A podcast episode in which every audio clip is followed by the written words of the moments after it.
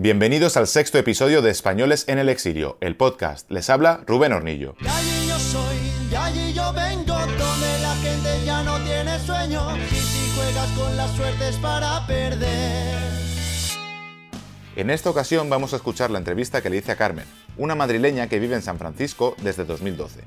Cuando iniciamos nuestra primera campaña de crowdfunding en la primavera de 2013, Carmen se puso en contacto con nosotros para primero mostrarnos su apoyo y segundo contarnos su historia. Desde ese momento supe que era uno de los casos que mejor podían ilustrar el fenómeno de la actual emigración española. Por suerte, en agosto de 2015 pudimos pasar un fin de semana con ella para conocer su realidad y hacerle una entrevista. He de decir que por la longitud del material y por haberla grabado en una terraza expuesta a los ruidos urbanos, esta entrevista está un poco más editada que las demás del podcast.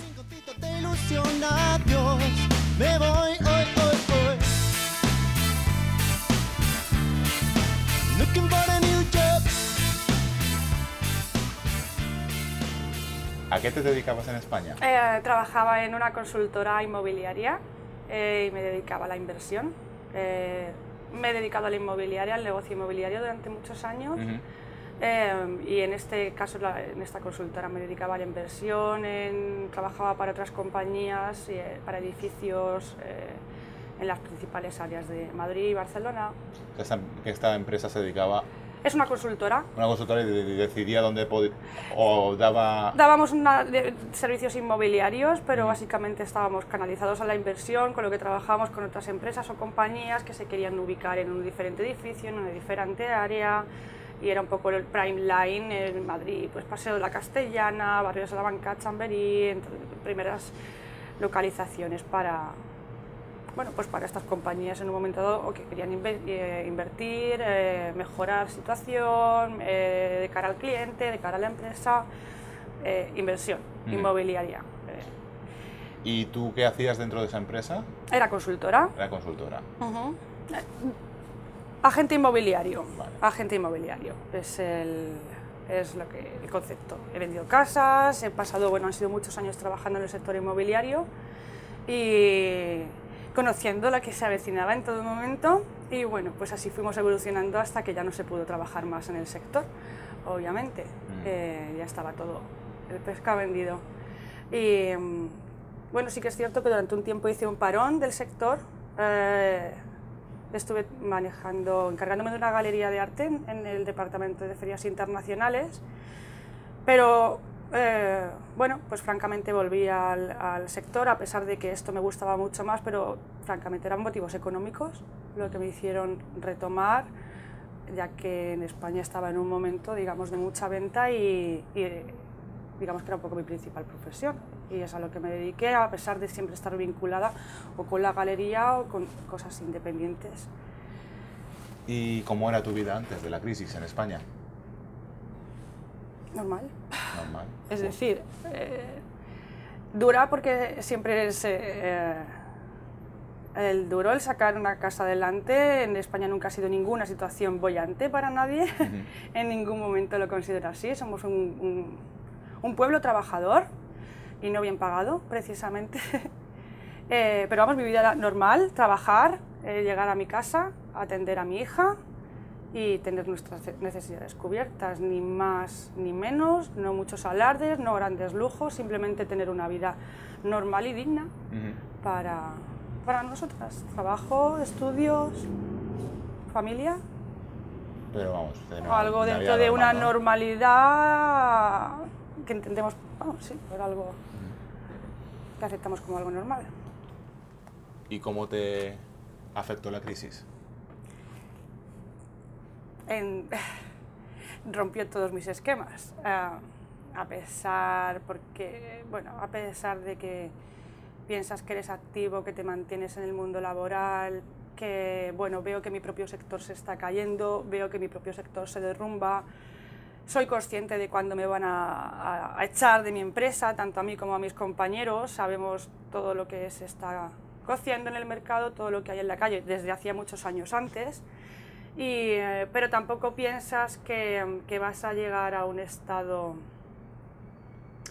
de no de crisis eh, general en el país, sino de una auténtica crisis personal, de, de llegar a una situación fea, de no tener una vida normal, de no poder tener acceso a cosas normales o de no poder cubrir tus gastos mínimos del día a día, a pesar de estar activo en mercado laboral, a lo mejor ya no como real estate, a lo mejor en otro sector en lo que ya podía ir saliendo, eh, pero lo que sí que es cierto que destruye mi vida la situación que empieza a suceder allí, cuando ya realmente pierdo cualquier eh, trabajo, todos los trabajos que tenía, no, eh, se complica mucho el seguir trabajando porque es como que no eres válido para nada, tener diferentes currículum para depende de lo que apliques, rebajándote categoría, porque lo que necesitas es trabajar eh, y llegar al punto de no tener nada. No hay trabajo, no hay ingresos, aunque tengas ahorrado el dinero se va y eh, destruyó mi vida. ¿Cómo la destruyó exactamente? Rompió mi rutina, rompió mi... No rompió mi familia, mi familia no está rota, simplemente separó mi familia y nos, re- nos obligó a readaptarnos a, a- a una nueva situación, a una incertidumbre de, de que no sabes lo que te va a venir y que te pierdes todo, desde tu casa, yo me, me iban a desahuciar, ¿Estabas alquilada o lo? Estaba alquilada. ¿Alquilada? Sí, estaba alquilada y em, bueno, pues ver que, que en un momento dado has estado normal, viviendo normal, pagando tus eh, facturas, eh, tus impuestos, trabajando muy duro siempre, cubriendo, cumpliendo contigo, con tu vida y con tu país, con tus contribuciones al país y ves que en un momento dado cuando tú necesitas de, de ellos, no tienes nada, no te dan salida, no tienes nada. Eh, en mi caso hablo pues también como, bueno, pues con la, con la niña, yo tenía, tengo la niña y no era tampoco, no había posibilidad de evolucionar, de hacer nada así. ¿Cuál es un poco el recorrido en el tiempo desde que pierdes el, el trabajo, tu principal trabajo en la consultora, hasta que decides que te tienes que ir de España? ¿Cuánto tiempo pasa? ¿Cuándo fue? Fue como un par de años. Cuando se acaba mi trabajo definitivamente en la consultora, al, al llevar muchos años también trabajando dentro del sector, contaba eh, con mis propios clientes, digamos, Ujú. eh, para los cuales trabajaba a modo independiente.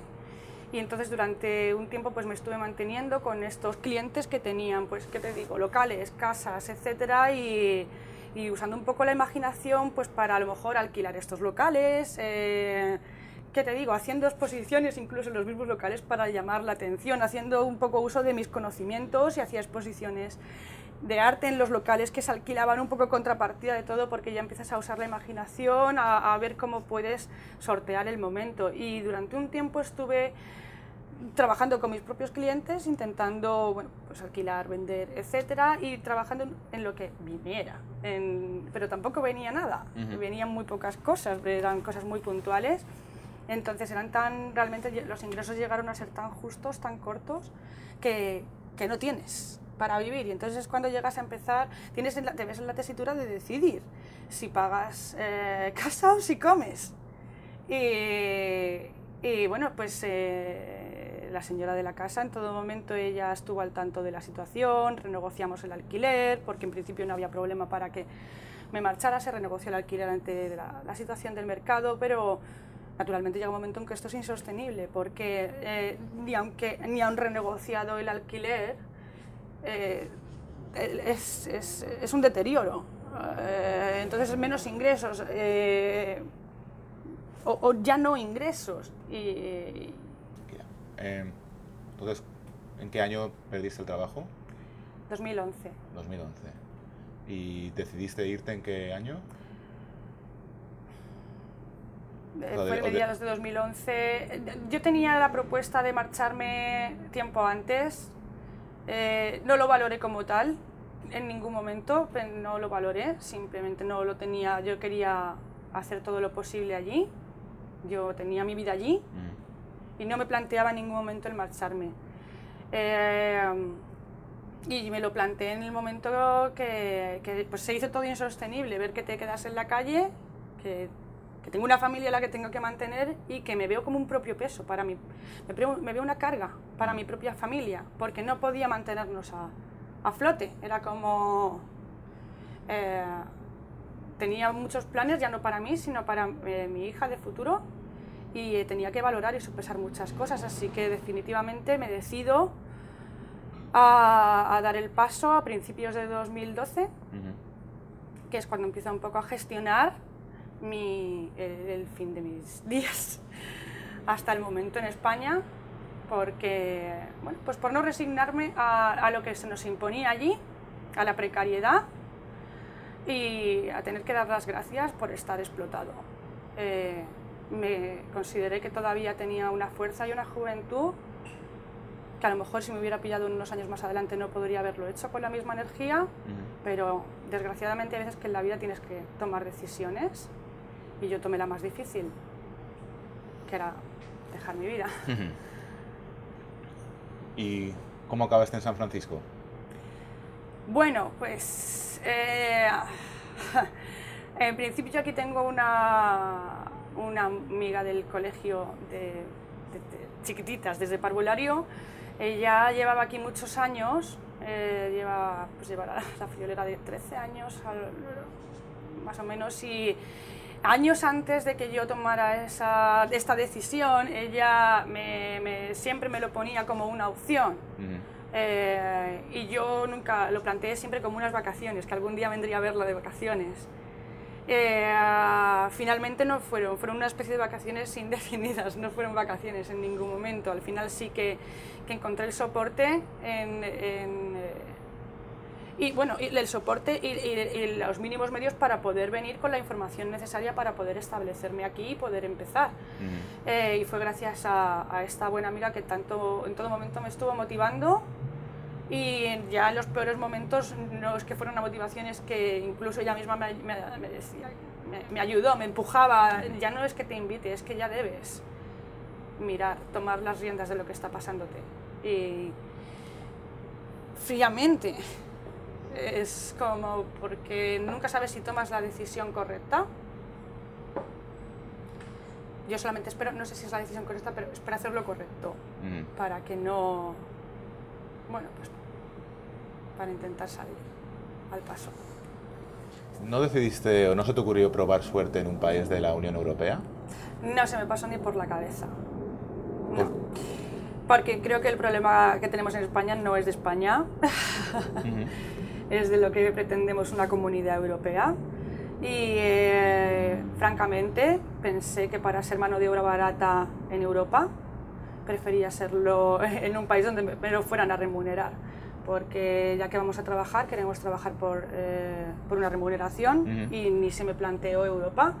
Sí que me lo he preguntado, mi familia también, bueno, parte de la familia me preguntó, ¿te planteas Europa en algún momento? Y entendieron permanentemente el, el por qué no me quería quedar en Europa. Hubiera sido lo más asequible, pero creo que no hubiera mejorado mucho más, ni hubiera cambiado mucho más la situación de haberme quedado en Europa, lo, que, lo que quieren vendernos como uh -huh. Europa. Pero habría, bueno, estarías más cerca de, sí. de la familia, sí. los podrías ver más. Sí, definitivamente. Mm. Sí. ¿Cómo te ganas el pan en San Francisco? Bueno, buena pregunta, de muchas maneras. Eh, eh, aquí hace año y medio que tengo mi propia empresa, eh, me dedico a la realización de eventos culturales uh -huh. y mm, como curadora, comisario, eh, booker, management, etc. pero bueno, lo bueno de aquí es que tienes el marco abierto a la hora de trabajar y, y bueno, pues también trabajo unas horas en un hotel, uh -huh. eh, ya sea realizando housekeeping o con los desayunos, son muy poquitas horas, no es siempre, es muy puntualmente, pero bueno, ahí está. Eh, trabajo también en una oficina, uh, que es una oficina, un proveedor, es una distribuidora. Y, ¿Distribuidora de qué? De juguetes para adultos.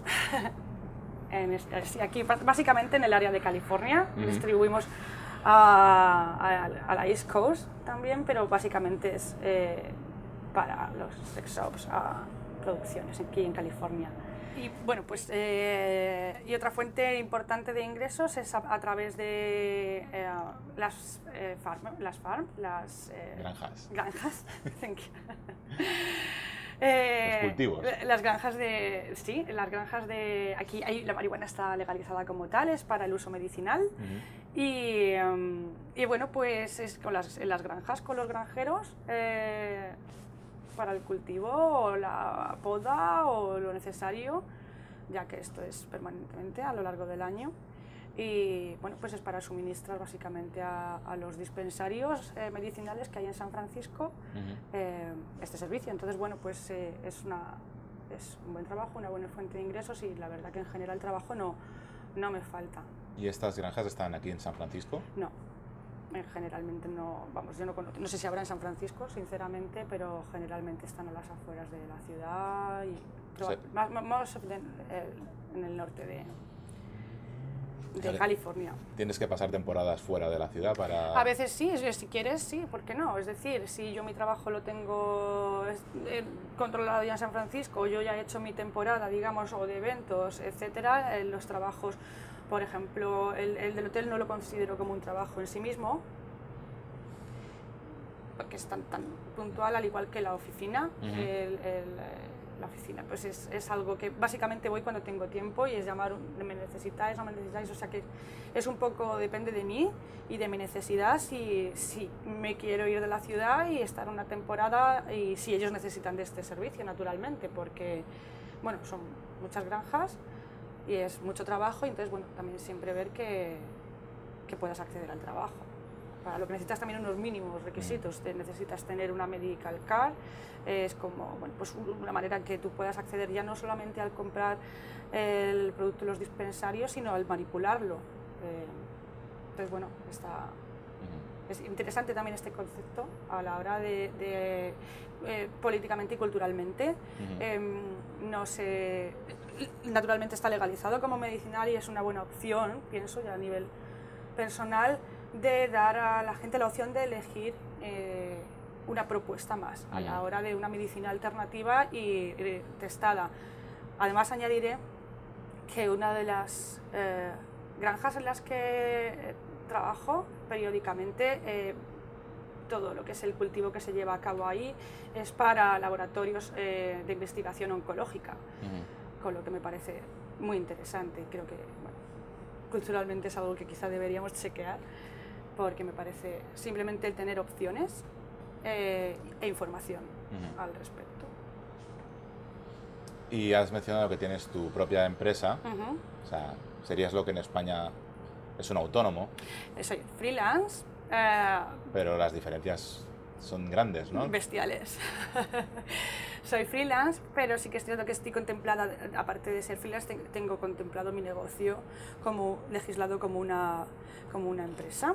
Eh, entonces, dependiendo del tipo de momento de servicio que vaya a dar o ofrecer, lo voy a hacer siempre como freelance, pero bajo los servicios de mi propia empresa, Collective Alchemy, Al- Alquimia Colectiva, que es donde se puede ver el trabajo. Y sí, eh, pero sí, soy freelance y, y diferencias son muchas, partiendo de la base que, mm, que aquí solo basta con tener la idea, consideren que la idea puede funcionar y a partir de ahí es dar el siguiente paso, que es como eh, formalizar la empresa y esto lleva un, un costo de 150 dólares y a partir de ahí me olvido de pagar autónomos mensualmente eh, o cualquier tipo de impuesto, a- más que los impuestos que he de pagar del- de, lo, del- del- de la- de lo que produzco. Ujú. Y esto es anual, que es como, digamos, mi declaración de la renta, donde yo declaro toda mi contribución y todo lo que he estado haciendo a lo largo del año. No se conoce el concepto autónomos como tal, o ese tipo de taxes, porque ya, ya las estás pagando y todo lo contrario, lo que intentan es fomentar tu bienestar.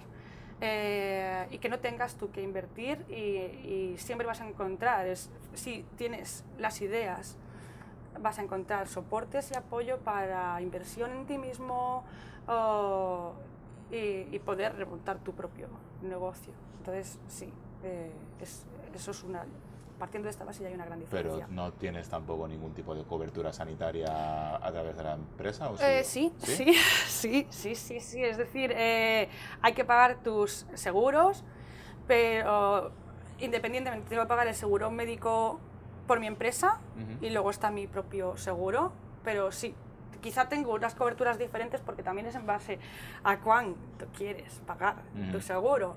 Los seguros aquí son carísimos, pero bueno, ahí yo lo que tengo que tener lo tengo, lo tengo cubierto y de momento está todo bien. Así que espero no necesitar mucho más de estos seguros. Pero sí, necesito Sí, varios seguros. Porque yo a veces pienso que, que en España con los- las tasas de autónomos dicen, sí, pero es que te dan la seguridad social y tienes, Ya, estás bueno. cotizando y dices, pero bueno, es que hay, hay veces ahí estás en un momento de tu carrera en lo que tienes es que salir adelante y, y crecer, ¿no? Y- Naturalmente, eh, sí, naturalmente. Entonces, es a eso a lo que me refiero. Es decir, si tú estás trabajando, si tu trabajo está funcionando, tú te puedes dirigir a, a- a buscar esa inversión eh, y que tú no tengas que invertir en ti mismo. Es simplemente presentar tus nuevas ideas y encontrar bancos de inversión o de inversores que, siempre van a estar dispuestos a escuchar la propuesta. Entonces, hasta el momento, bueno, pues yo cuando empiezo con mi trabajo soy yo la que se autogestiona, la que invierto en mí misma y, una vez que yo ya me abro el camino a mí misma, el trabajo va funcionando, yo me voy eh, soportando en otros pequeños puntos, ya sea en colaboraciones, con... eh, colaboraciones varias o en estos eh, tengo mi propio coacher que, me, asesora a la hora de buscar inversión, pues si necesito invertir en publicidad para un evento que estoy realizando, flyers, marketing, etcétera, puedo, acceder a la, ayuda económica a modo de subvención o simplemente sponsorización o X, es decir, hay, intentan fomentar y ayudar a que eh, el negocio salga adelante. No, no interesa que cuando algo está funcionando dejarlo caer, todo lo contrario. eh, todo lo contrario. Además, tengo que decir que todo lo contrario, que sin yo buscar inversión, eh, pensando, uy, ¿cómo- ¿cómo van a ayudar? ¿Cómo van a invertir? ¿Cómo van a dar dinero para una persona que sí ofrezco servicios, hago servicios y, está demostrado, pero ¿quién va a querer invertir en mí? ¿No? Y, y no, todo lo contrario, son, eh, si el trabajo funciona aquí, otra cosa que funciona muy bien es el boca a boca, y eso también te, ayuda a muchas cosas y a mí me, ha llegado a través del coaching eh, cómo yo me puedo encontrar esa financiación a través de terceros sin tener que invertir en mí. Es simplemente que, gente que cree en ti en un momento dado y que invierte contigo para que tu trabajo siga fluyendo, ya sea a nivel bancario eh, o de personas ajenas simplemente que quieren apoyar a nuevos empresarios. Y como programadora cultural o gestora cultural, eh, ¿con qué, cuántos espacios trabajas regularmente? Eh, a ver, eh, son, son muchos espacios. Y va creciendo.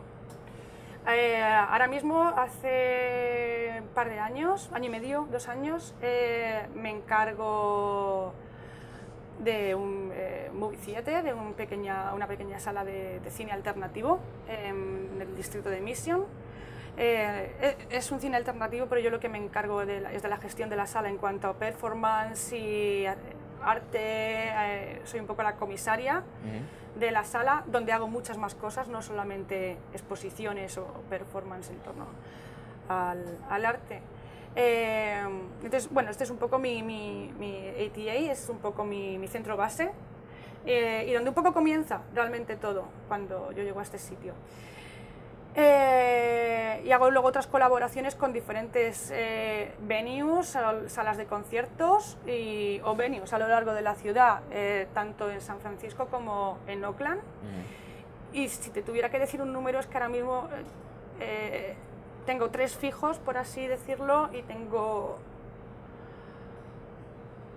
Estaríamos alrededor de unos 9, 10 espacios entre, en el Bay Area y esto va creciendo porque me van viniendo más espacios que quieren trabajar conmigo o yo voy localizando nuevos espacios en los que poder ofrecer eh, ideas y proyectos. Entonces, ahora mismo voy entre, sí, locales 9, 10, pero digamos un poco, tres más fijos, que son donde más menos me puedes ¿Y cuáles son los tres fijos? ubicar. Entonces, bueno, ahora mismo estamos en uno de ellos. este es Merchants of Reality. Um, Roxy también es una Roxy Cinema. Roxy Theatre es, eh, una sala de cine. eh, es la, déjame que piense, la, la primera en Estados Unidos y el segundo cine más antiguo del mundo, con lo cual es un lujazo el poder hacer, eh, soportar aquí proyectos. Y, y luego, bueno, pues mi, mi buque insignia, que es ATA, que es donde para mí empieza todo. Y bueno, pues retomando a, a Merchants, este es... eh, eh, yo estoy aquí activamente, pero no, no pertenezco al espacio, pero sí que es cierto que, que aquí colaboro muchísimo. Esto es un colectivo de, de artistas. eh, aquí pasa toda clase de eh, eventos artístico-culturales. eh, aquí también se da un soporte muy amplio a, diferentes artistas de lo que es, eh, bueno, ya no sea, ya sea del Bay Area o de fuera de, California, este es un espacio donde, donde poder hacer no ya un networking, es un espacio donde poder hacer ideas, crear ideas, nacen proyectos. Y em, bueno, pues es un espacio muy dinámico, ahora mismo está, lo veo como muy importante en San Francisco porque están cambiando, está cambiando mucho eh, el concepto cultural aquí en la ciudad, también por un, por un movimiento de inmobiliario, mucha, mucha gentrificación en la ciudad y entonces hay mucho movimiento también artístico y estamos un poco carentes de espacios y lo que tenemos que hacer es intentar ya conservar lo que, lo que está quedando y eh, fomentarlos para que sigan creciendo. Y este espacio en concreto ahora mismo es, es una referencia, está creciendo por momentos con proyectos increíbles, con gente súper preparada y con muchas ganas y mucha motivación de, de hacer muchas cosas. ¿Participan las instituciones de ese renacimiento cultural que está te- ¿A qué teniendo te- la ciudad? Eh, eh, Instituciones mm, públicas me refiero. A ver, inversión para cultura siempre es difícil, estemos donde estemos. Eh, digo cultura englobando muchísimos conceptos. Eh, ¿Pueden participar? Sí. Tienes acceso a, a becas, a subvenciones, pero no siempre es fácil conseguirlas porque es mucha, pues, mu- mucha demanda probablemente y o el proyecto no reúne a lo mejor todas las características, pero sí que es cierto que hay un acceso a, a becas y subvenciones. Y luego, eh, básicamente nos volvemos más con inversión privada. Mm. Inversión privada quiere decirse eh, generalmente, bueno, son plataformas digitales. Vivimos en el mundo de la comunicación y esto es, aunque no es Silicon Valley, el corazón de Silicon Valley se mueve a San Francisco y seguimos con las aplicaciones, pero sí que hay di- portales digitales donde te conectan a- al freelance o al proyecto con, con el público. Es un público eh, que puede ser tú mismo, que puede ser eh, una persona que está en su casa atendiendo a sus hijos, puede ser tu principal inversor y probablemente tú no lo sabes, es simplemente tú presentas un proyecto virtualmente, lo que quieres hacer y cuánto necesitas.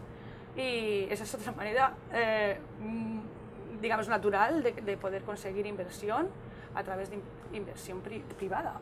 eh, que es muy chocante, mucho eh, crowdfunding, Indiegogo, eh, entonces bueno, va- son pequeñas cosas, pequeñas herramientas de marketing que, que van funcionando. Y luego muchas veces te queda la autosubvención, es decir, hay facilidades, pero no siempre es fácil conseguir el dinero. Y luego está la autosubvención, pero bueno, eh, te- intentamos que sean las mínimas. Ya.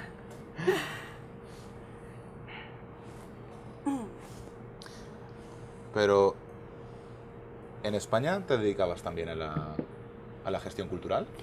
Puntualmente.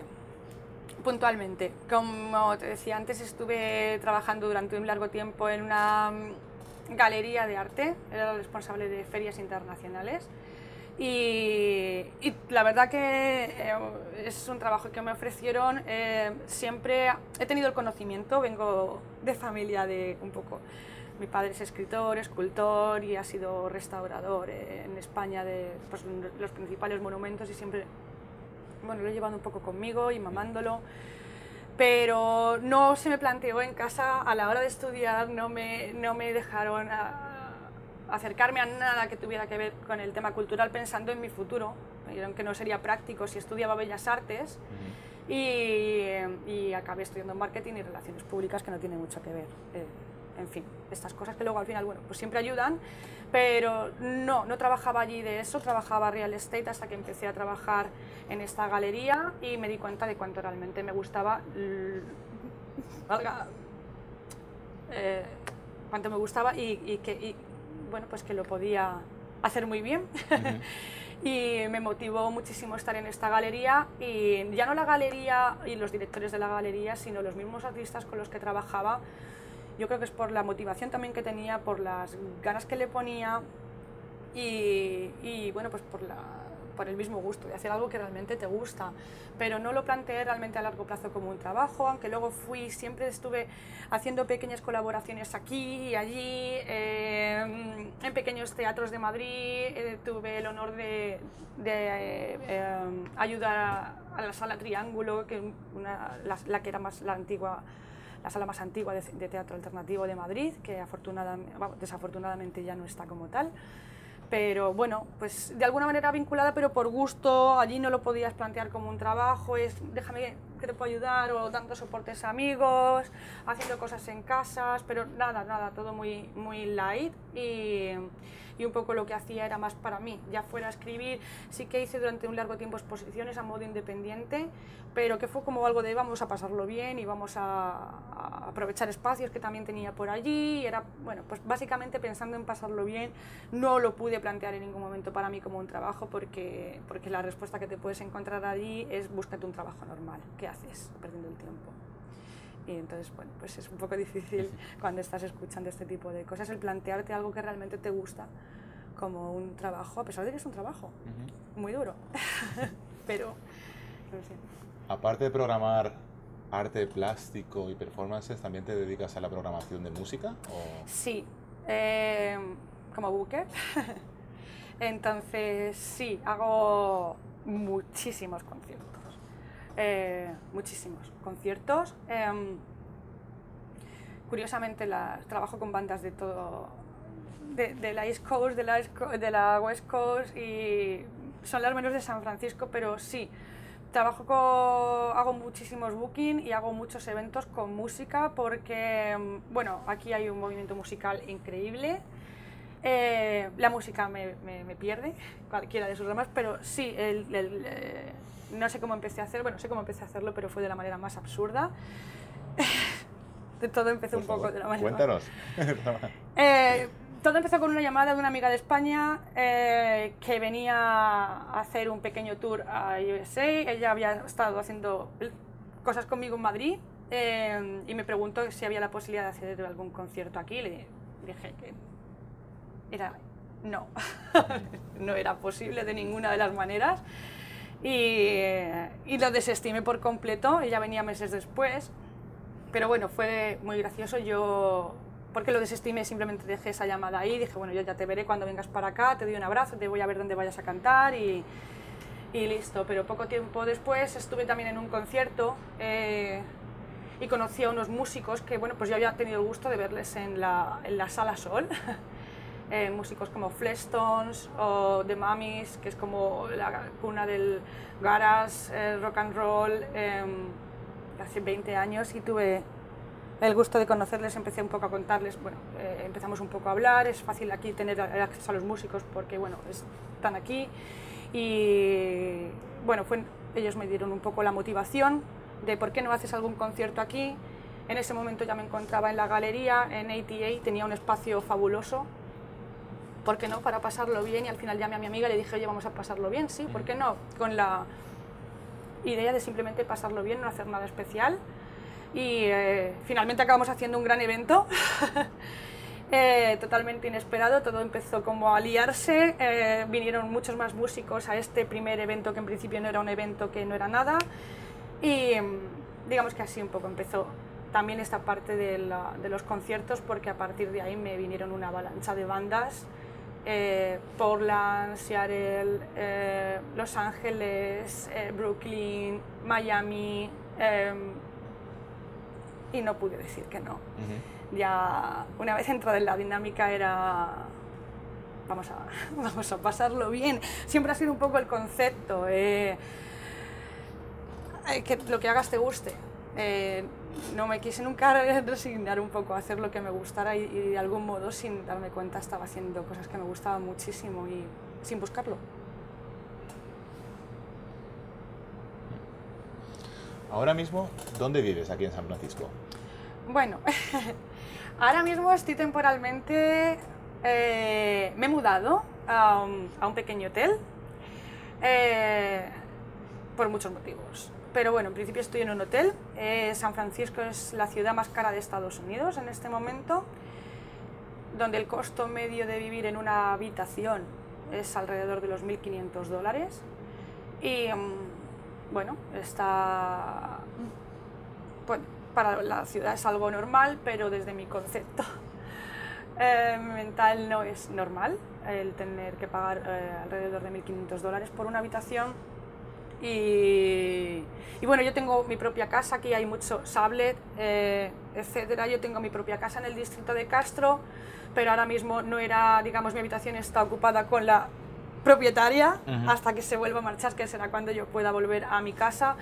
Por lo que eh, al pasar también temporadas largas fuera de la ciudad, eh, ya sea en Los Ángeles o en la, en Lake Tahoe, o donde sea en California, pues al volver de mi último viaje decidí simplemente pasar una temporada en un hotel porque se me ofrecía la posibilidad de estar ahí y hacer estas horas de, como de, de- de- de atender un desayuno eh, y estar trabajando un mínimo 15 horas, que es el- lo que hago, y es con lo que cubro el costo de la habitación. Entonces, pensándolo fríamente y realistamente, no tiro el dinero en un alquiler de una habitación porque yo aquí no vine a regalar el dinero, que tanto me cuesta ganar. Y, ¿por qué no, como una solución temporal para lo loco de esta ciudad, hasta que yo pueda retornar a, a mi casa, me parece. No es lo ideal, es como implanteable si estás en España que vives en un hotel, pues sí. Ni yo misma me lo Sí, creo. pero no vives en un hotel como un, como un cliente. No, no, no, no, no, no, para nada. Además, tengo que decir que encontrar en lo que yo podía pensar de un hotel, pues estoy a gusto, Mm. eh, estoy a gusto, tengo mi espacio y a fin de cuentas es que realmente solo lo uso para dormir y puntualmente, porque mi, paso muchísimo tiempo fuera de, de fuera, ya no ya en la ciudad o fuera de la ciudad y entonces es como bueno, un sitio.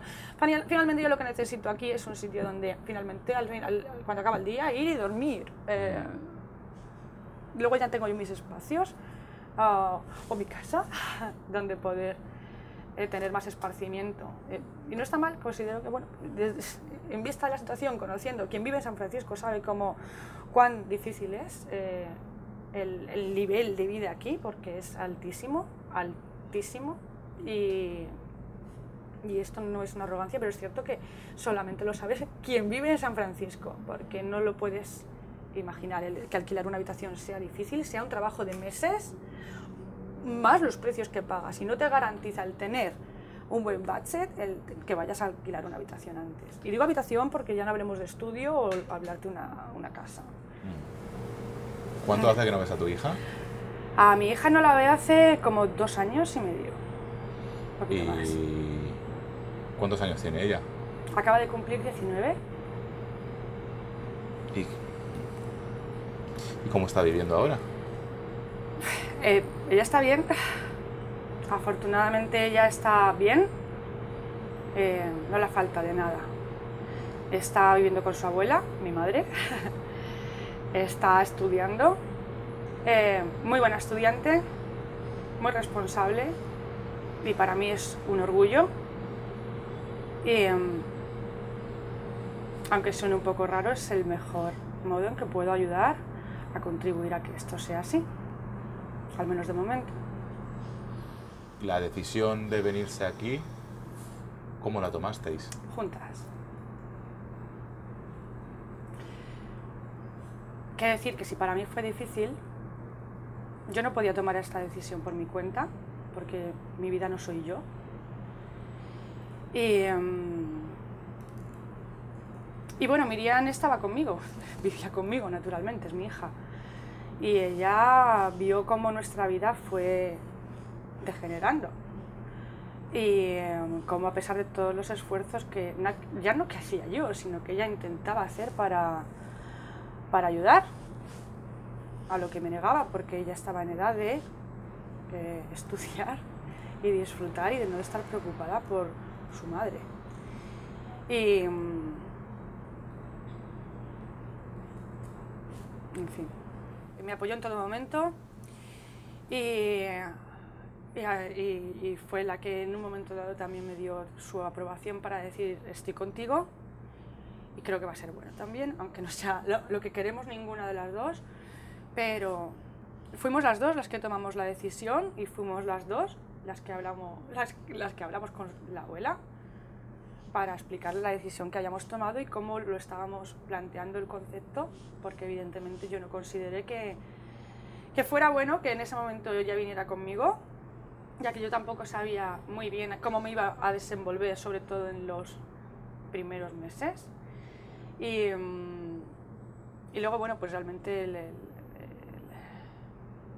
si no hubiera sido por el apoyo que me da en todo momento, em, no podría, porque ella supone la, la, principal eh, motivación para mí. Y entonces por eso que, que, bueno, que de alguna manera yo me tengo que mantener en eso. ¿Cuándo piensas volver a verla? Pronto, pronto. Eh, ella iba a venir ahora, eh, pero al final, bueno, por razones obvias en verano aquí, por muchas cosas, el verano es, eh, es la, temporada más fea de San Francisco, la más cara, y la idea es que ella pueda venir, estamos planeando, no es seguro que venga, que pueda venir prontito, y, y si no, en cualquier caso, yo mi idea es volver a España a, pasar un, tiempo allí eh, en breve, mm. en unos meses, porque bueno, ya es eh, mucho más del tiempo que hubiéramos deseado estar separadas. ¿Cómo llevas la relación con tus padres a distancia? Pues curiosamente mucho mejor. Bien, ellos, tengo que decir que... Mm, eh, han apoyado también en todo momento esta decisión. Eh, además, eh, incondicional, muy en contra de lo que yo pudiera pensar. Ellos además saben lo que es vivir en este país. Ellos en su día emigraron y de hecho ellos se conocieron en, Canadá. Mis padres se conocieron en Canadá, se casaron en Canadá y, y su familia empezó en Canadá, que es donde nacen mis hermanos. Y bueno, muchos años después eh, es cuando volvieron a España. Eh, tengo que decir que muy en contra de la, de la, opinión de mi madre, que ya le hubiera encantado quedarse en este país. Estuvieron en Canadá, Nueva York. pero bueno, la tierra pienso que siempre tira y, volvieron a España. Eh, y bueno, pues se entendieron perfectamente en un momento dado cuando planteo la situación y cuando planteo que no me quedo en Europa. Y, uh, con ellos apenas fue necesario explicar eh, los motivos de por qué decidí que no era Europa mi, mi sitio para estar. A pesar de tener eh, una oferta en, en, Londres, donde podía haber también estado viviendo, eh, también creo que mi inglés no era el adecuado para haber trabajado en Londres en lo que me ofrecían en ese momento. Mm. Pero bueno, ellos, para no irme por los cerros de Dubeda, sí que es cierto que ellos entendieron y apoyaron y estuvieron conmigo también de adelante. De hecho, lo siguen estando y, yo estoy muy grata, muy sorprendida de, la, motivación que ellos también dan. ¿A qué se dedicaban tus padres aquí? bueno, aquí en Canadá. Sí, bueno, aquí en Canadá eh, mi madre cuidaba niños, estaban, eran jovencísimos, claro. Y mi padre eh, es restaurador, eh, pero aquí en Canadá, en sus tiempos, él cuando llegó, trabajó con la madera, que es un poco su, lo que le apasiona, no lo llama a trabajar porque era para él un poco su hobby, eh, pero era chofer. Fue chofer, ha sido muchas cosas porque mi padre es un, como él dice, él es un obrero y un trabajador. Y es cierto, es un hombre muy, muy trabajador y es un ejemplo para mí en este caso. ¿Y ves similitudes eh, entre el recorrido que hicieron ellos hace ¿qué? Sí. 40 años serían Sí. más o menos. ¿Y ahora qué estás haciendo tú? De alguna manera sí. Es, eh, es- es, eh, y lo veo como tristeza, porque creo que nuestros padres y nuestros abuelos eh, hicieron mucho para nosotros, recorrieron un camino muy duro eh, en nuestros derechos eh, y libertades. Y, y sí, sí, sí, porque ellos se fueron en una España miserable y yo me fui de una España miserable. Eh, creo que mm, a pesar de todo el trabajo que ellos hicieron es como que de repente no valió para nada, todo se había ido. Y, mm, y, y lo, lo- lo vi con tristeza de esa manera porque yo, lógicamente, yo he crecido con las aventuras y las historias de mi padre y de por qué y cómo llegó y cómo se fue y por qué se fue. Y, y, mm, pues sí, te vas a un exilio porque te, te vas porque porque te tienes que ir, no porque te quieras ir. Mm. Eh, yo me quiero ir de vacaciones, quiero viajar, quiero conocer sitios, pero, pero te vas porque una de dos o te conformas a no tener nada, a no tener, a vivir eh, como te dicen que tienes que vivir, o, o si tienes algún tipo de inquietud, no de inquietud o de querer algo más, algo me- mejor para ti y para los tuyos, definitivamente no es el sitio o no fue el sitio. Y yo me fui de mi país eh, al Jalamo con mucha rabia y en el cual sigo sintiendo mucha rabia. ¿Qué tiene esta ciudad que haga que estés dispuesta a sacrificar tanto para estar aquí? Mm, No es la ciudad, ni muchísimo menos. A mí la ciudad lo que me ha dado... A ver, yo creo... Yo quiero pensar que la ciudad lo que em, me compensa, de alguna manera, se porta bien conmigo eh, y me da armas, a- o cosas a las que agarrarme. Eh, en este caso es el trabajo. Lo bueno es que yo vine aquí a trabajar y, y trabajo no me falta, pero no es la ciudad. Eh, Desde luego San Francisco, eh, se puede ver muy bonito, mira, San Francisco, eh, la ciudad del amor, el sol y la eterna primavera.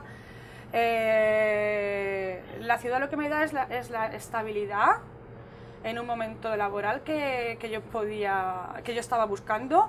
Me da la opción de hacer lo que me dé la gana, porque si quieres hacer algo lo vas a hacer, si realmente quieres hacerlo, lo vas a poder hacer, no va a haber impedimentos, todo lo contrario, va a haber apoyos. Eh, me da ahora mismo todo lo que necesito, digamos, eh, fríamente y eh, pensando para poder seguir, no manteniéndome a mí, porque yo con sobrevivir ando bien, sino mantenerme y mantener lo que ahí se queda. Es decir, la ciudad a mí realmente no me da nada. Es una ciudad. Podría estar aquí como que podría estar, ¿qué te digo?, en Vancouver o en Japón. Es que me, me da igual. Eh, pero sí que es cierto que se porta bien conmigo. Me da muchos motivos para estar aquí. Porque es como yo quiero pensar que me cuida y, y me cuida con todo lo que me da y no me lo da, no me lo regala.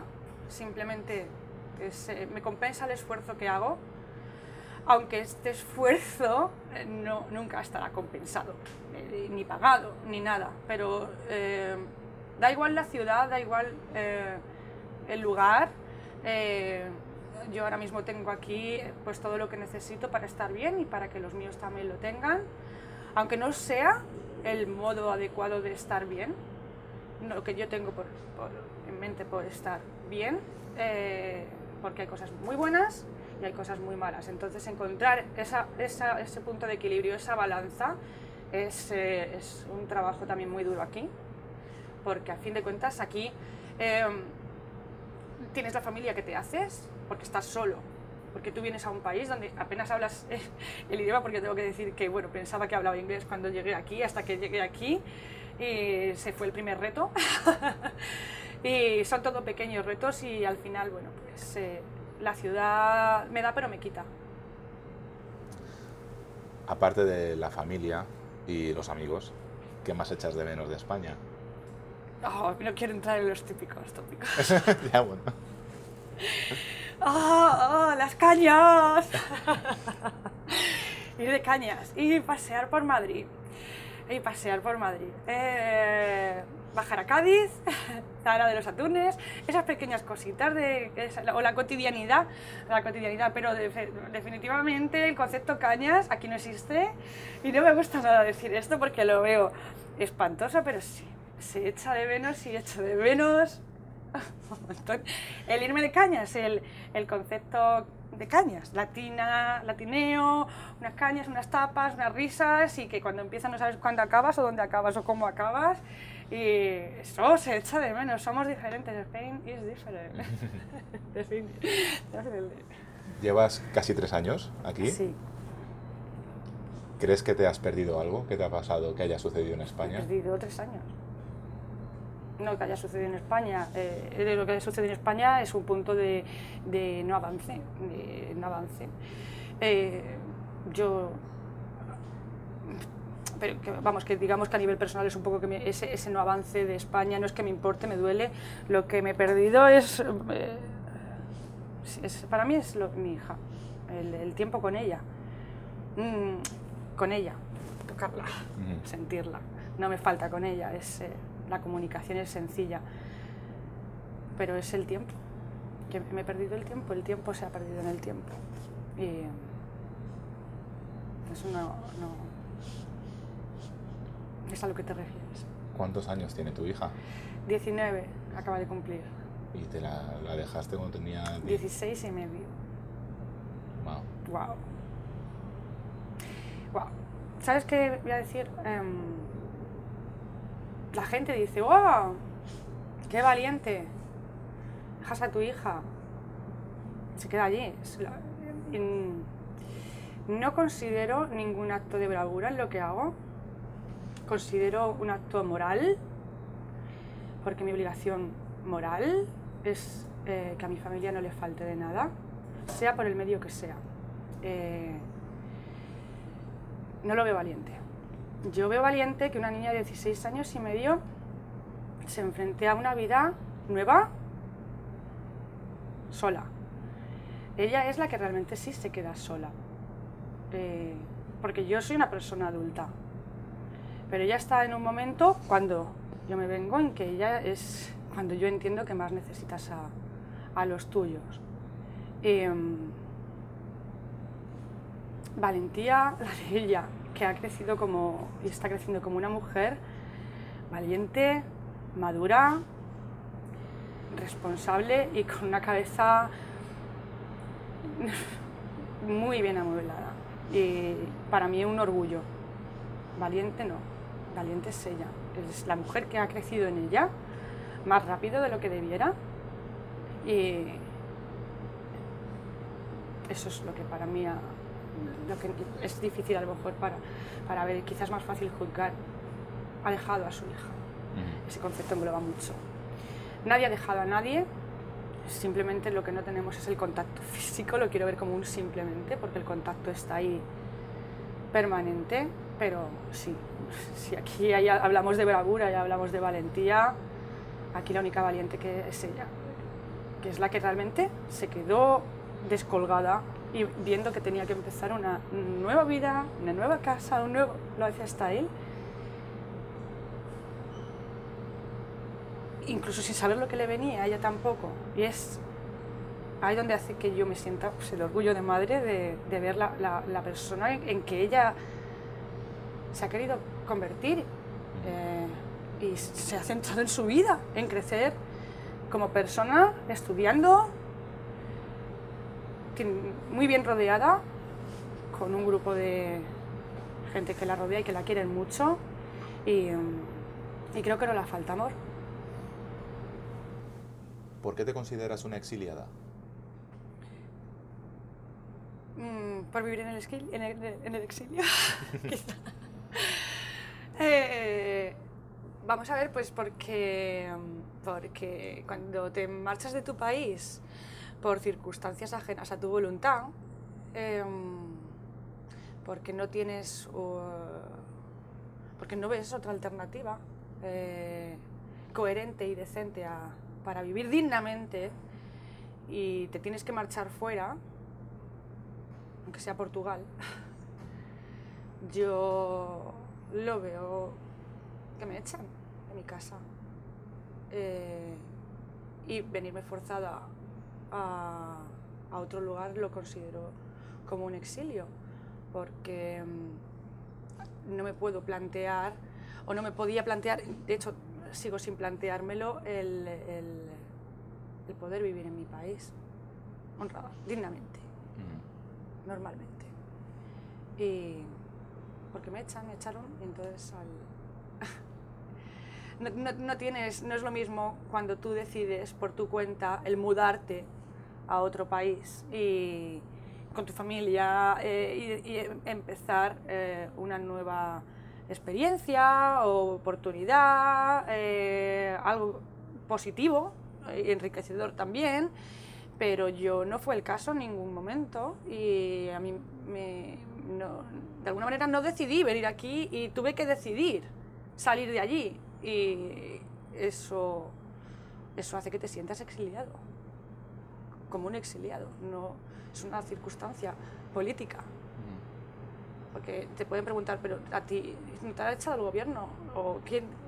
Eh, sí, lo considero vivir en un exilio a raíz de unas causas políticas. Y mm, no depende de mí. ¿Qué causas políticas? Nuestro gobierno, nuestros mandatarios, la... Sí, es- sus políticas, sus leyes, sus... eh, el hazme reír que tienen, ese, eh, o el hazme reír que somos. Eh, esas causas políticas que privan al ciudadano de, de derechos mínimos y básicos, que tú pagas por ellos, que tú pagas tus impuestos y que te tienes que ir. Porque no tienes nada, porque tu gobierno tampoco te da nada, porque para él no eres nada. Y si no, le- si no les generas más impuestos, si no les generas dinero, menos te van a dar. No te lo daban antes, no te lo van a dar ahora. Te exilian, te exilian. Te echan de tu casa, te dejan en la calle, no te dan un recurso, no te dan un trabajo. Pero para más INRI, los pisos que tiene para las personas con necesidades también los venden. Más dinero. Pero no nada para el pueblo. Lo más gracioso es que el pueblo sigue votando. es como... eh, España despierta. Entonces apuestas por no votar. Apuesto por votar, definitivamente. Eh, más que nunca. Eh, ya no sé si para romper este bipartidismo que creo que sigue existiendo, o, mm, eh, independientemente de que me gusten las nuevas propuestas que llegan, eh, sí creo que ya es un paso quizá romper este bipartidismo, que creo que está ahí. Pero, y creo que hay que votar, sí, creo que hay que votar, pero no creo que esté solamente en el voto la solución. Creo que es en una... Es, son, son muchas las, eh, las cosas que habría que hacer allí, que no solamente pasan por el voto, y va ta- pasa también porque la ciudadanía crea en sí mismo. Es decir, creo que ahora mismo un poco es el pueblo el que tiene- tendría que tomar las riendas para dar la vuelta a este, a este cachondeo que hay allí y, y lo permitimos, lo seguimos permitiendo. Entonces, no creo, creo que hay que votar, sí. Hay más opciones de las que públicamente aparecen incluso en la televisión. Eh, y entonces uno tiene que mirar por sus, por sus propios intereses y esto parece ser que España todavía no se ha enterado. De que hay que votar y de que de alguna manera, bueno, eh, es, es- es lo único que en un momento dado nos podría quedar. Pero bueno, también lo del voto es relativo porque aunque quieras votar muchas veces no puedes votar. Ahí va mi siguiente Ah, pregunta. pues ¿Has podido votar desde que vives en fuera de España? Eh, No, no, es eh, muy difícil votar o votar a tiempo allí. Eh, o temas de que no te llega el voto al consulado pueden ser muchas cosas, así que yo delego mi voto, votan por mí. Entonces, eh, en principio creo que me, que me han estado votando, sí, tengo toda la fe. Pero sí, yo no me ha sido posible por mí misma y he delegado mi voto a gente que en un momento dado no quería ir a votar Y es bueno, yo no, no tengo la, la opción ahora mismo de poder decidir si sí o si no, pero me gustaría hacerlo. Si tú no lo vas a hacer, hazme el favor de votar por mí. Y hasta el momento así ha sido. Y espero volver a votar ahora en las próximas elecciones. A ver cuándo son. A ver cuántos son.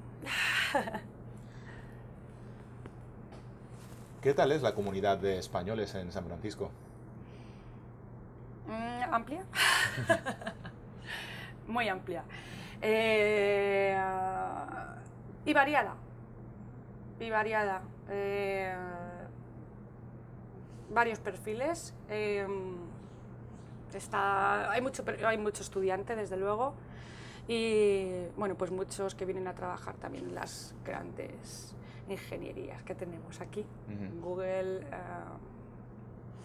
Fa- Facebook. um, entonces, bueno, pues son perfiles muy diferentes, caras muy diferentes de la moneda.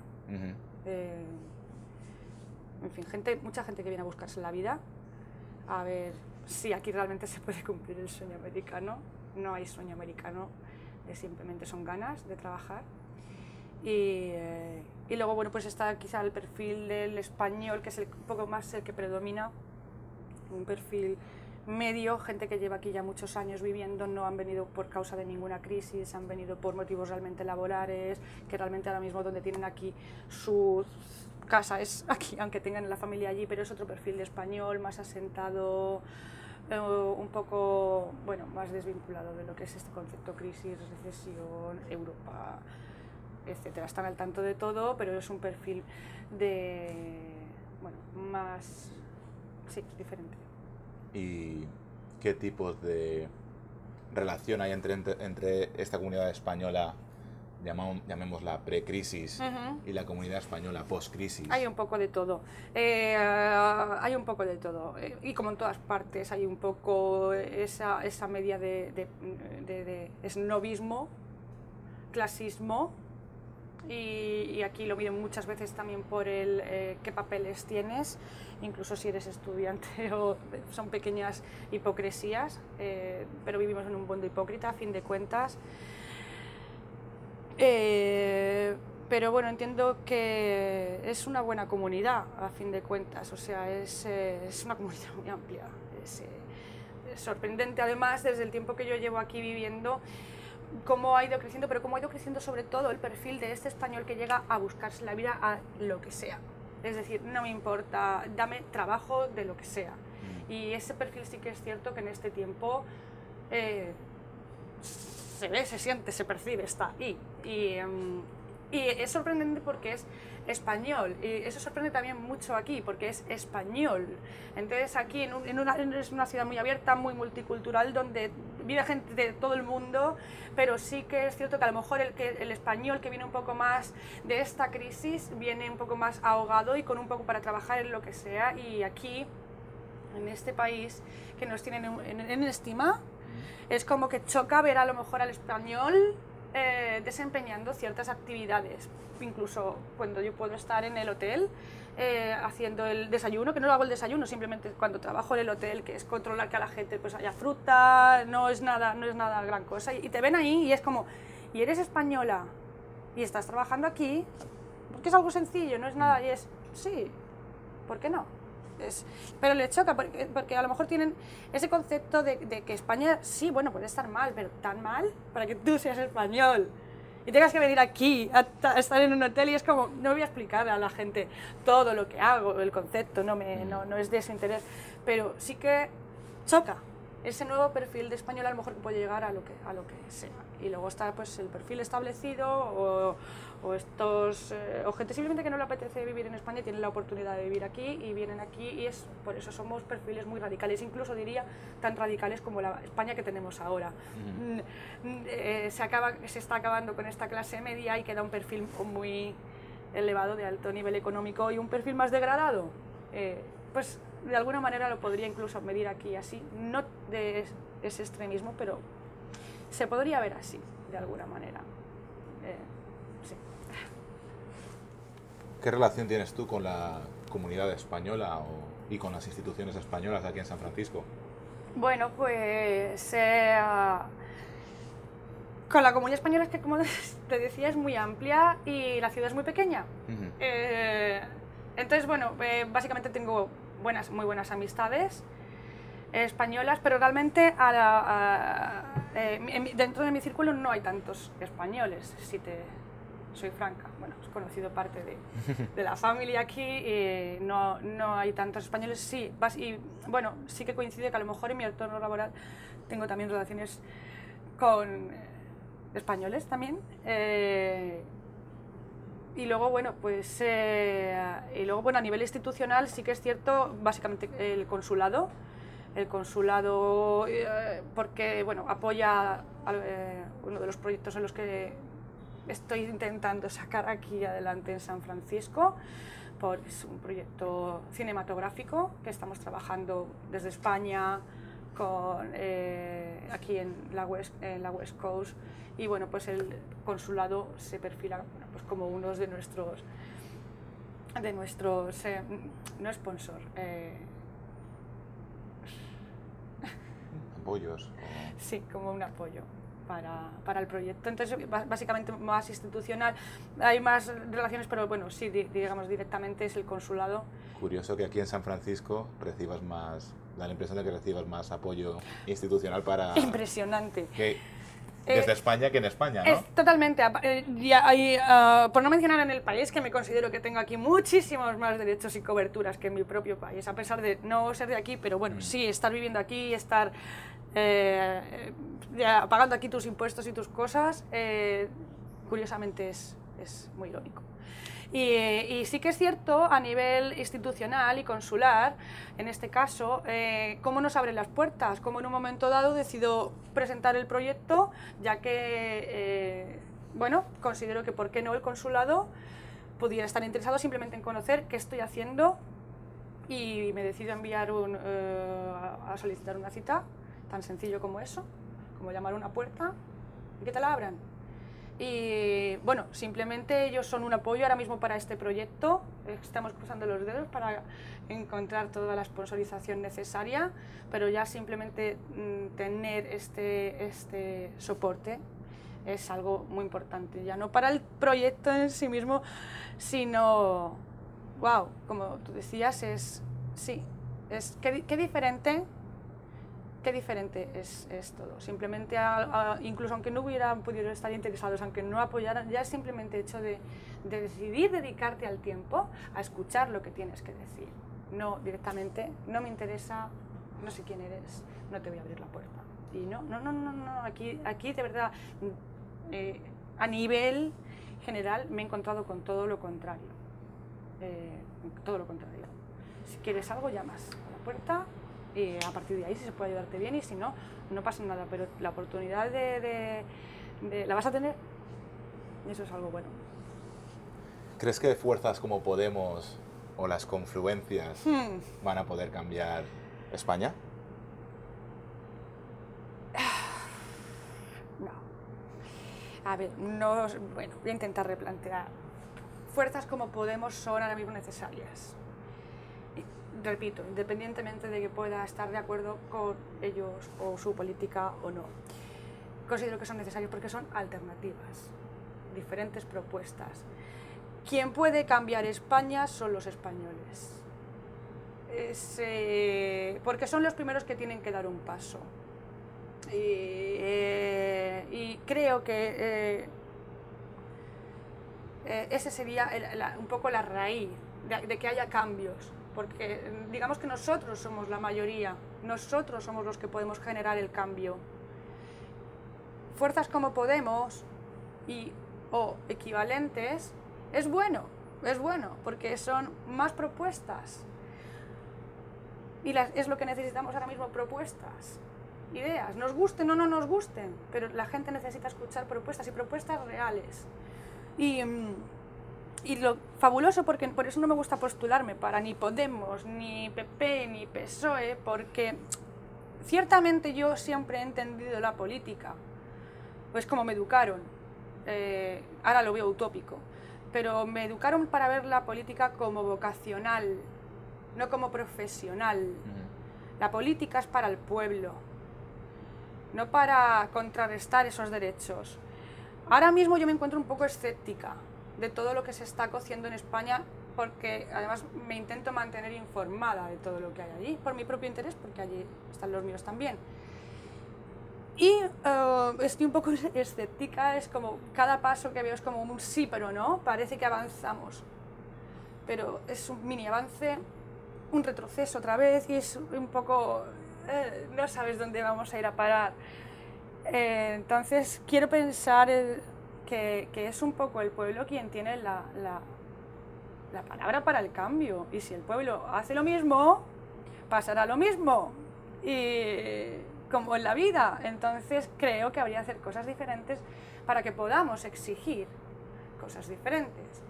Y dejar de quejarnos y de insultarnos los unos a los otros, que si tú eres pepeísta, tú eres pesoísta, tú eres podemista, porque eso es lo que ellos pretenden, confundirnos a todos.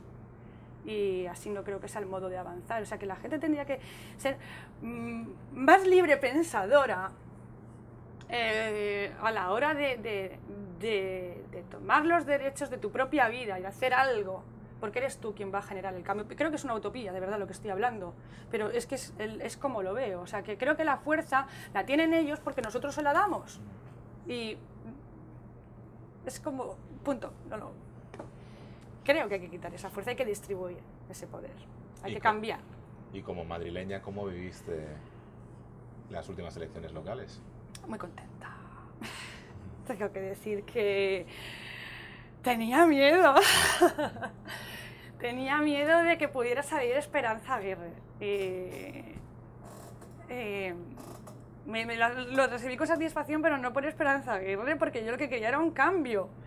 Madrid necesitaba también un cambio. Y, y bueno, pues simplemente ya el cambio me hizo mm, me dio motivos para sonreír y para estar contenta. Entonces, eh, pues recibí con mucha alegría el, posicionamiento de Carmena, alcaldesa electa, al Ayuntamiento de Madrid.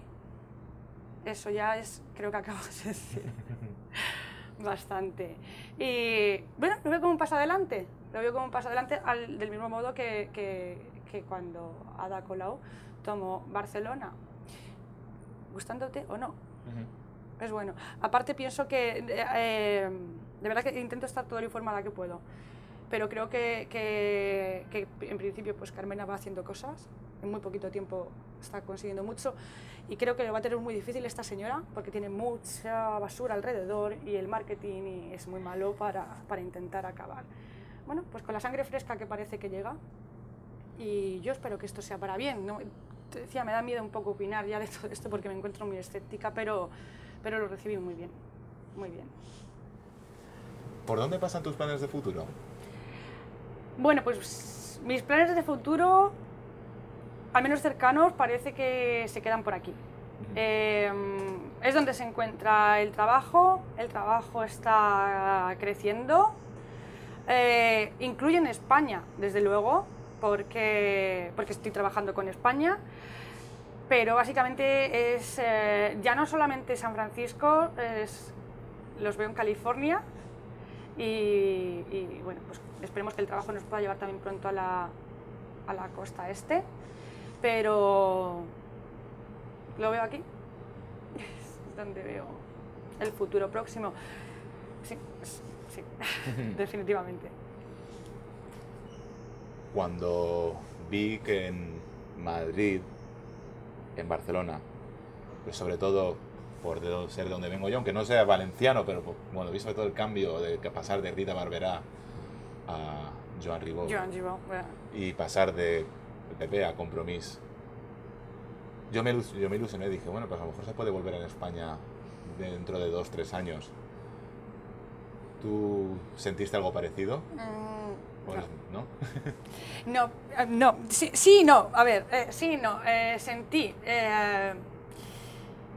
sentí, siento pequeños, pequeños avances, pero quizá creo que es, para hablar de un futuro de tres años, cinco años, lo veo para España ahora mismo con el destrozo que hay muy, muy pronto.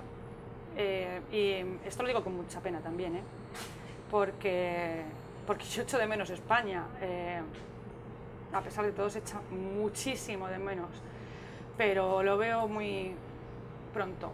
Aparte, también te digo una cosa, ahora con la reeducación mental que he recibido aquí de, de conceptos diferentes de trabajo, de incluso calidad de vida, etcétera, creo que y, de, un modo positivo me refiero es como me, gustaría poder llegar a España y vivir un poco con unas condiciones de vida que se puedan asemejar a esto, pero creo que ahora mismo en España estamos a años luz de poder eh, pensar en una calidad de vida.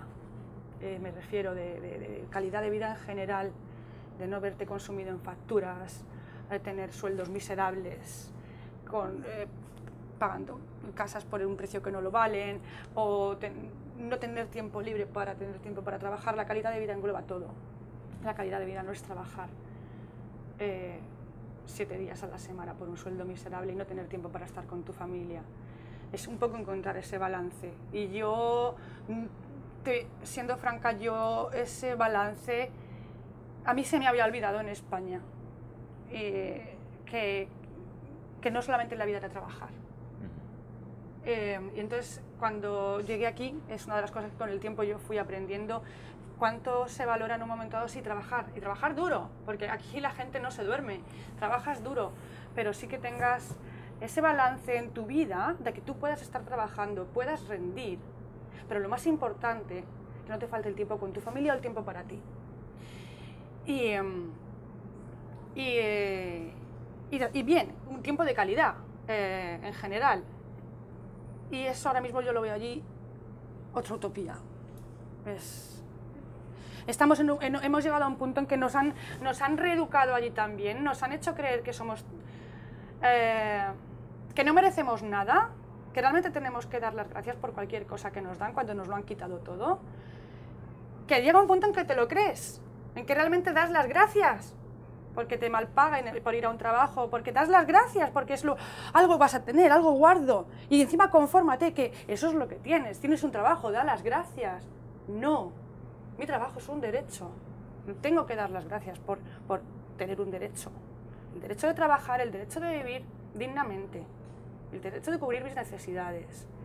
Entonces, allí es lo que ha pasado y es lo que yo veía que pasaba y que, y que eso son cosas de gobierno y fomentado por nuestros medios de comunicación, por otro lado, que son los que realmente un poco los cómplices de este gobierno, porque son los que dan el mensaje al pueblo. El gobierno dice y el pueblo dice, y el pueblo tanto te dicen y tanto te dicen y tanto te desvían tu atención de donde realmente está lo importante, que de repente te viene un partido de fútbol y es ahí donde se centran los medios. Y no se habla que mientras te están retransmitiendo ese partido de fútbol, que está España vapuleando, te están recortando derechos por otro lado.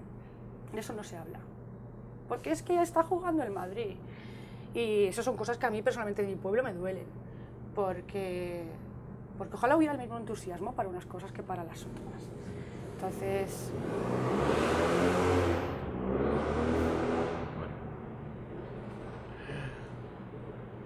Ya para terminar, ¿qué es España? Mi casa. Es mi casa es mi tierra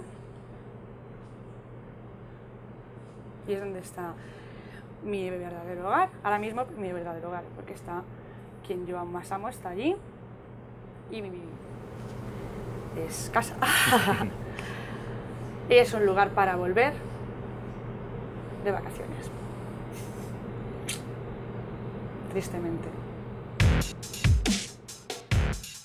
Al ser esta la entrevista más larga de todo el podcast, no me voy a extender mucho con las conclusiones.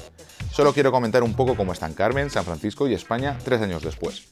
Carmen sigue allí y pudo ver a su hija en 2016, pero no la ha vuelto a ver. La marihuana se legalizó para uso recreativo en California y Merchants of Reality, el espacio donde grabamos la entrevista, finalmente sucumbió ante la gentrificación y tuvo que cerrar.